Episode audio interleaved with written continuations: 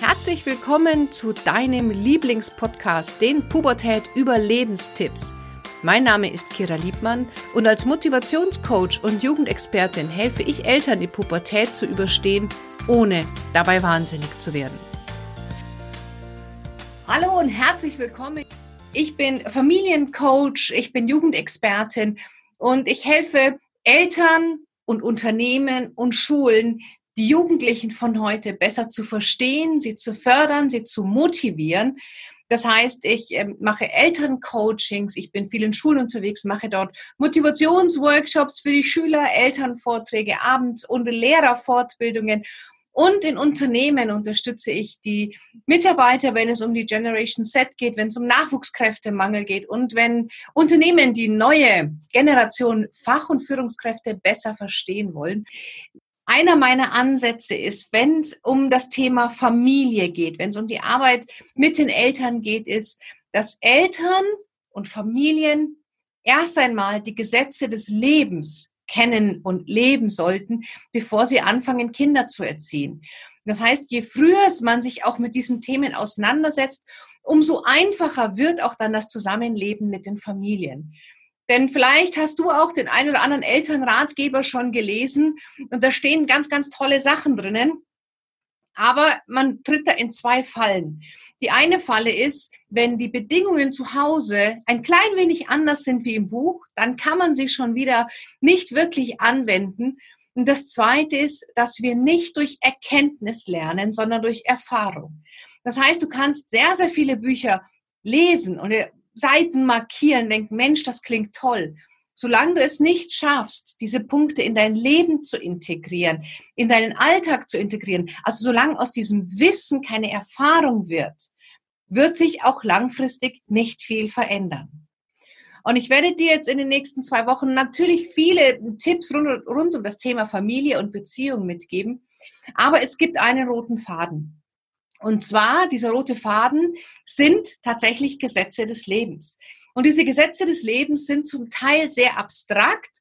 Und ich werde dir ganz viele Beispiele geben, wie du gewisse Gesetze des Lebens in deine Beziehung, in deine Familie einbringen kannst, wie man die nicht nur in der, ähm, ja, vielleicht bisschen spirituellen Welt wiedergibt, sondern wie man nach diesen Gesetzen lebt. Weil es ist nicht so wichtig, zu wissen, wie heißt das Gesetz nochmal, sondern die Gesetzmäßigkeiten. Und mit Gesetz meine ich hier nicht wirklich, ähm, wie es bei uns im Staat geregelt ist, sondern es sind einfach Dinge, die so sind, wie sie sind. Es sind Regelwerke, es sind Regelmäßigkeiten, die auftauchen. Und wenn du die kennst und in dein Leben integrieren kannst, dann wirst du es auch langfristig schaffen, eine glückliche Partnerschaft, eine glückliche und harmonische Familie zu führen glücklich und harmonisch heißt nicht, dass ihr euch nicht auch mal streitet. Das heißt nicht, dass sich dein Kind nicht auch manchmal nicht nervt. Ja, also das war ein bisschen viel nicht. Also das heißt, auch in einer glücklichen und harmonischen Beziehung, Partnerschaft, Familie, Eltern-Kind-Beziehung, da wird sich auch mal gestritten, da wird sich auch mal gezofft, ja. da werden vielleicht auch mal Türen geknallt. Das ist alles in Ordnung. Das heißt nicht, dass wir hier in irgendeiner Harmonieblase leben, überhaupt nicht, sondern es geht um die Grundgestimmtheit. Und es ist wichtig, denn das A und O ist die Grundstimmung. Wenn in einer Partnerschaft, in einer Familie eine freundliche, respektvolle und liebevolle Grundstimmung herrscht, dann kann man sich auch mal streiten, da kann man diskutieren, da kann man anderer Meinung sein. Die Grundgefühle sind dieselben. Das heißt, das ist ganz wichtig, dass die Grundstimmung, dass man eine gute Gestimmtheit hat, dass man dem anderen nichts Böses über den anderen denkt, dass man den anderen respektiert, dass man den anderen so wie er ist wahrnimmt und erkennt. Und dann kann man durchaus auch mal ja, davon überzeugt sein, dass das, was er gerade sagt, doof ist, aber trotzdem liebt man den Menschen.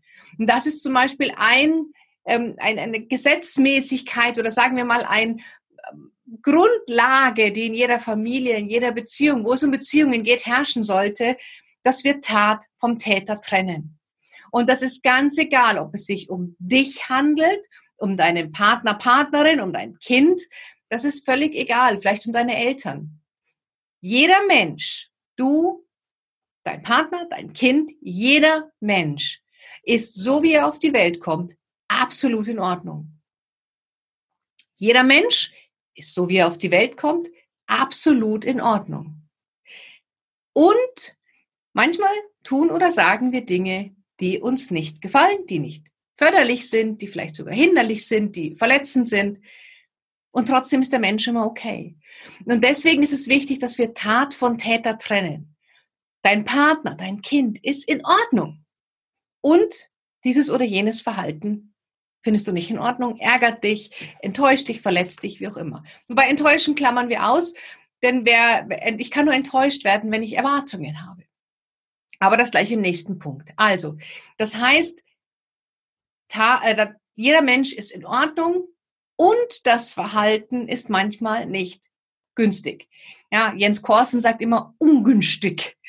Aber das ist tatsächlich so. Jeder Mensch ist in Ordnung und das Verhalten kann man vielleicht ja, beeinflussen. Das heißt, wir bleiben jetzt mal im Kontext Familie. Es zählt aber immer auch auf Beziehung, aber das ist so ein bisschen mühselig, das immer zusammen zu sagen. Also, in jeder Form von Beziehung. Angenommen, deinem Kind fällt deine, deine Lieblingstasse runter. Ja, und du sagst, Mensch, was bist du nur für ein Depp? Kannst du nicht besser aufpassen? Ähm, immer muss ich mich mit dir ärgern. Damit machst du das Kind als Individuum klein. Ja, du, du verletzt dein Selbstwertgefühl, du verletzt sein Ego. Aber dein Kind ist ja in Ordnung, so wie es ist. Das heißt, zukünftig, wenn du dich ärgerst, sagst du, das ärgert mich, dass du die Tasse hast fallen lassen. Es ärgert mich, dass du nicht aufgepasst hast. Das ist völlig in Ordnung. Immer bei dir bleiben. Nicht auf das Kind draufhauen, auf sein, auf sein Ego, auf sein Selbstwert, sondern mich ärgert das. Ich finde das und das nicht in Ordnung. Und jetzt mach's weg. Und dann ist aber auch gut. Das heißt, wir machen den Menschen, so wie er ist, lässt du in Ordnung. Das Verhalten darf durchaus kritisiert werden. Und das ist eine Grundtendenz, die ich in Familien immer wieder sehen muss, dass die einfach nicht ist. Dann kommen die Eltern und beschweren sich über ihr Kind, was das für ein Idiot ist und was es alles nicht auf die Kette kriegt und ähm, wie furchtbar das Ganze ist. Merken aber gar nicht, dass sie die ganze Zeit das Kind total rund machen. Und wenn du dir immer nur über einen Menschen denkst, der ist blöd und der ist faul und der ist schwierig und es ist kompliziert, dann wird auch genau das in dein Leben anziehen. Denn alle Gedanken, alles, was wir haben, hat eine gewisse Schwingung. Und wenn du dir die ganze Zeit deine Aufmerksamkeit dahin schickst, was für ein dummes und bescheuertes Kind oder Partner du hast, wirst du genau diese Realität auch erschaffen, weil du dort deine ganzen Gedanken hinschickst und sich dann natürlich auch etwas verändert. Wir können nichts denken, ohne dass das eine Veränderung hat. Und deswegen wichtig, immer denken, mein Kind, mein Partner ist völlig in Ordnung, so wie er ist, und das Verhalten. Nicht aber, weil aber gibt es nur eine Wahrheit. Bei aber hast du nur eine Wahrheit. Entweder die davor, aber oder die nach aber. Bei und gibt es immer zwei Wahrheiten. Und das macht das Ganze viel, viel entspannter. Das Zweite, was auch wichtig ist, dass du keine Erwartungen hast.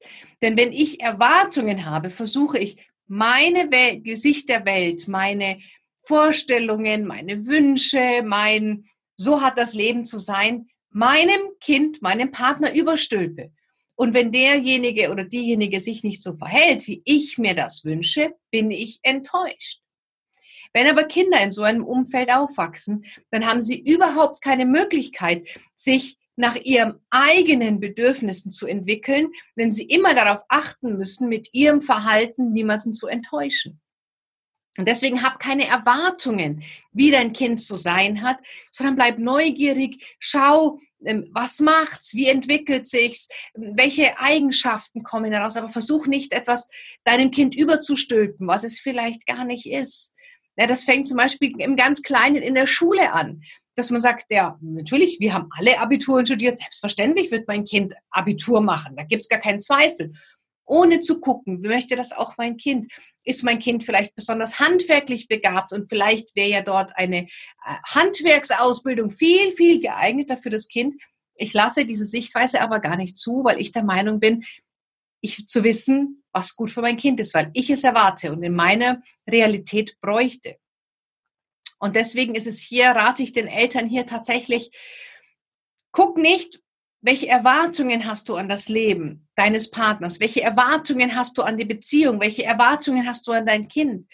Denn dann, diesen Erwartungen kann man gar nicht immer erfüllen, sondern bleib offen für das, was ist. Nimm wahr, so wie es ist. Nimm deinen Partner wahr, nimm die Beziehung wahr, nimm das Kind wahr, mit allen Stärken und Schwächen. Und dann kommst du nicht immer in dieses Gefühl, dass du enttäuscht sein musst von etwas, was du gerne hättest, was der andere dir vielleicht aber niemals geben kann, weil es dein Bedürfnis ist und vielleicht nicht das Bedürfnis deines Gegenübers. Und da nimmt man sich sehr viel emotionalen Druck, weil wenn man jemanden enttäuscht, fühlt man sich schuldig, dann hat man Schuldgefühle und all das ist eine ganz, ganz negative Spirale. Also deswegen ähm, auch ein, ein Rat neben der also eines ist die positive Gestimmtheit, das zweite ist trenne Tat vom Täter und das dritte ist, hab keine Erwartungen, sondern nimm das wahr, was ist. Freu dich über das, was ist, ohne zu viele Sorgen um die Zukunft zu machen, ohne zu viel in der Vergangenheit zu leben, sondern vielmehr im Hier und Jetzt. Und das vierte, was ich in Familien auch noch wichtig halte, ist, dass man anfängt, Hierarchien abzubauen. Vielleicht bist du in einem größeren Unternehmen, vielleicht arbeitest du auch in einem Konzern, vielleicht bist du aber auch gerade selbstständig und hast Mitarbeiter. Wir kommen immer weiter weg von diesen hierarchischen Strukturen. Wir kommen ähm, auch in, gerade in der Berufswelt immer weiter weg davon zu sagen, Chef unter dem Chef, dann gibt es dann nochmal einen Chef, dann gibt es hier noch jemanden und irgendwann nach der zehnten, zwölften Instanz kommt dann derjenige, der die eigentliche Arbeit verrichtet. Das heißt, ähm, die Wege werden immer kürzer. Es gibt immer mehr Gruppen, die sich zusammenschließen und ähm, selbstverantwortlich, eigenverantwortlich arbeiten. Also hier auch Stichwort agiles Arbeiten. Und diese, diese, diese Entwicklung ist gar nicht mehr aufzuhalten. Und dass diese patriarchischen oder diktatorischen Führungsstile, wie es früher einmal war, diese Firmen werden irgendwann nicht mehr existieren können, weil das ausgediente und überholte Modelle sind. Also hier, wo es den Oberboss gibt und jeder muss tun, was er sagt, egal wie er sich aufführt, das wird immer weniger werden. Und die Menschen werden immer seltener auch in solchen Unternehmen bleiben, weil das einfach nicht mehr der Zeitgeist ist. Sprich, Selbstwirksamkeit ähm, ist ein ganz, ganz wichtiges Tool und nicht nur das tun, was der Oberboss-Boss möchte. Ähm, und ohne ja, über Verbesserungen nachzudenken, ohne Innovationen dazu zu lassen. Und wir fangen an, Firmen oder Firmen fangen an, da sehr, sehr, sehr viel Geld dafür zu zahlen, dass genau diese alten Strukturen abgebaut werden. In den Familien ist das zum Teil noch nicht angekommen. Ich weiß nicht, wie du aufgewachsen bist. Ich bin eine, in einer sehr, sehr patriarchischen Familie aufgewachsen. Das heißt, bei uns war das tatsächlich so, dass wenn mein Vater wollte ausreiten, dann haben alle aufzustehen und auszureiten mit ihm. Oder ähm, wenn wir am Tisch saßen und meine Mutter hat meinem Vater nicht als erstes das Essen aufgetan, natürlich mit dem größten Stück Fleisch, dann gab es richtig Ärger. Ähm, das, was mein Vater gesagt hat, das war Gesetz. Er hat auch gar keine anderen äh, Götter neben sich zugelassen. Da gab es keine anderen Meinungen. Bei Dingen, die ihm egal waren, war er großzügig. Aber bei allem anderen kam zuerst er. Punkt. Er war der Verdiener, meine Mutter Hausfrau, wir waren Kinder und deswegen ist sein Wort Gesetz. Und das ist bei vielen, vielen anderen auch. Entweder der Vater oder die Mutter, dass die wirklich oben stehen und alle Entscheidungen treffen. Aber dieser Zeitgeist von der flachen Hierarchien, von dem Abbauen, sollte unbedingt auch in den Familien Einzug nehmen. Das heißt nicht, dass Kinder eine komplett antiautoritäre Erziehung genießen sollten, indem es keine, keinerlei Form von ähm, Vorgaben mehr gibt. Das überhaupt nicht.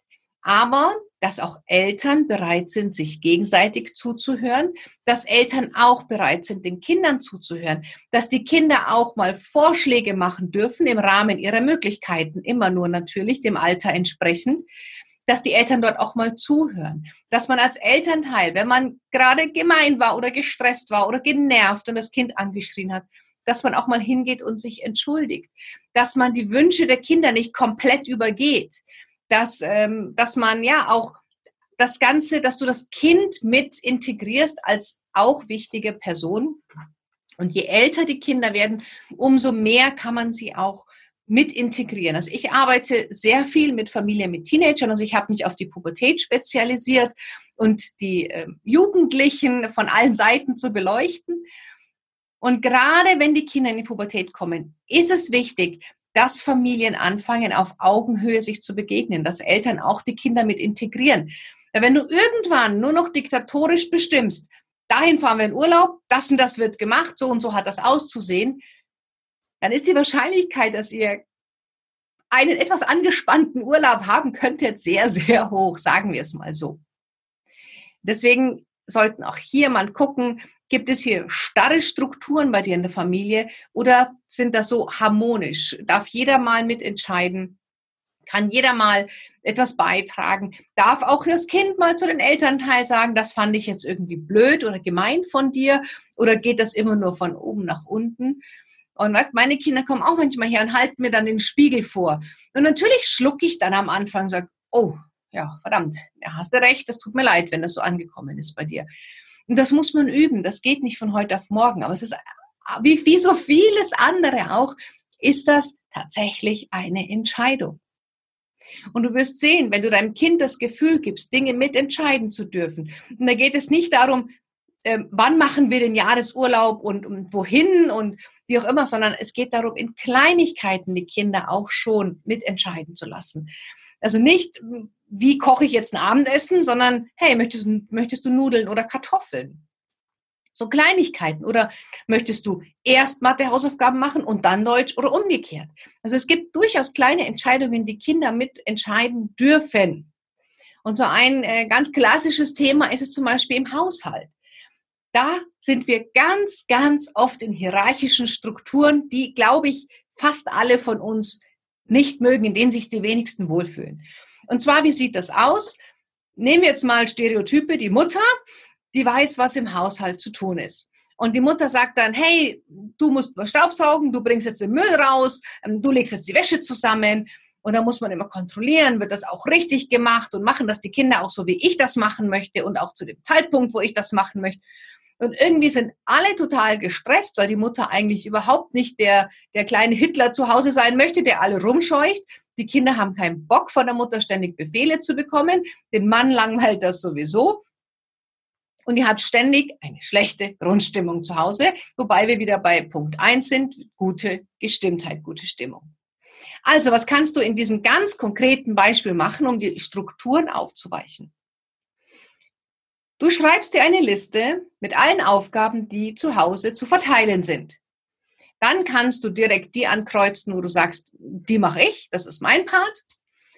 Und dann hast du deinen Mann und deine, was ich, zwei Kinder. Ihr setzt euch an den Tisch und du sagst, pass auf, das sind die Aufgaben, die zu verteilen sind. Ich habe meine schon markiert.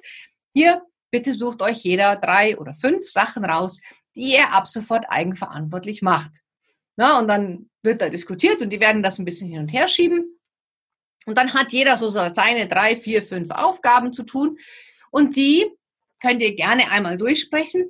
Aber dann ist es wichtig, auch aus der Position des bisher Herrschenden Verantwortung abzugeben. Weil jetzt hat sich jeder seine Aufgaben ausgesucht. Natürlich, wenn die Kinder Badputzen machen, erklärst du, wie das funktioniert. Ich meine, da braucht man gar nicht drüber reden, ja. Aber ihr besprecht das durch und dann ist es wichtig, macht auch einen guten Führungsstil aus, das Ergebnis zählt, nicht der Weg. Sprich, ob dein Mann, deine Frau, deine Kinder die Dinge anders machen als du, spielt ab sofort keine Rolle mehr. Wichtig ist, das Ergebnis stimmt. Und wenn das Ergebnis ist, dass die Aufgaben erledigt sind, dass die Waschmaschine die Wäsche wäscht, dass die Wäsche zusammengelegt ist, dass äh, die Treppen gekehrt sind, keine Ahnung, was auch immer, dann ist es in Ordnung. Völlig egal, wie derjenige diese Arbeit ausführt. Ob er dabei lacht oder nicht, spielt keine Rolle. Auf welche Art und Weise er das macht, spielt keine Rolle. Wenn die Person dich nicht um Hilfe fragt, lässt du sie machen. Und das ist eben wichtig, dass jeder das Gefühl hat, ich kann meine Aufgaben so machen, wie ich es für richtig halte. Und das ist bei vielen ist dann so ein Widerstand, dann kriegen die Eltern dann so Schnappatmen und sagen, wie, ich muss das doch kontrollieren, das muss doch all meinem Stand. Nein, muss gar nichts wenn ihr das, wenn du dieses, dich dafür entscheidest, diese Hierarchien genau in diesem Punkt jetzt aufzuweichen, dann ist es natürlich auch wichtig, ins Vertrauen zu gehen und Verantwortung abzugeben. Das gehört nun mal dazu. Und das ist ein Beispiel von ganz vielen, wie man einfach Hierarchien auch in Familien abbauen kann. Das heißt nicht, dass auf einmal jeder nur noch macht, worauf er Lust hat, sondern dass natürlich gewisse Regeln herrschen. Es müssen gewisse Sachen erledigt werden. Aber es gibt nicht einer, der wie so ein Feldwebel und der Peitsche dasteht und alle rumscheucht, sondern es ist ein Teamwork, eine Gemeinschaft. Und das braucht vielleicht ein bisschen, bis sich das eingespielt hat. Aber dann wird das tatsächlich viel, viel besser funktionieren, weil ihr dann als Team arbeitet, weil jeder weiß, was er tun soll. Niemand ist mehr dabei, der wie so ein kleiner ja, ähm, Feldwebel guckt, dass alle das auch richtig machen, sondern es ist ein viel, viel friedlicheres Miteinander. Und das waren schon mal so vier Regeln oder Gesetzmäßigkeiten, die wichtig sind in Familien. Also achtet auf eine gute Gestimmtheit, auf eine gute Stimmung. Trenne Tat vom Täter. Jede Person ist so, wie sie ist, okay. Und das Verhalten kann manchmal mich stören.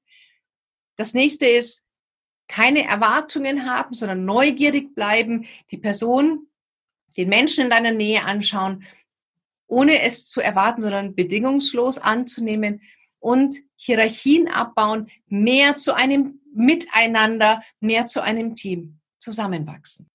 Was hat dich jetzt gerade am meisten angetriggert? Gibt es irgendetwas, wo du sagst, boah, da möchte ich gerne mal hinschauen? Da möchte ich vielleicht sogar noch mehr Informationen dazu.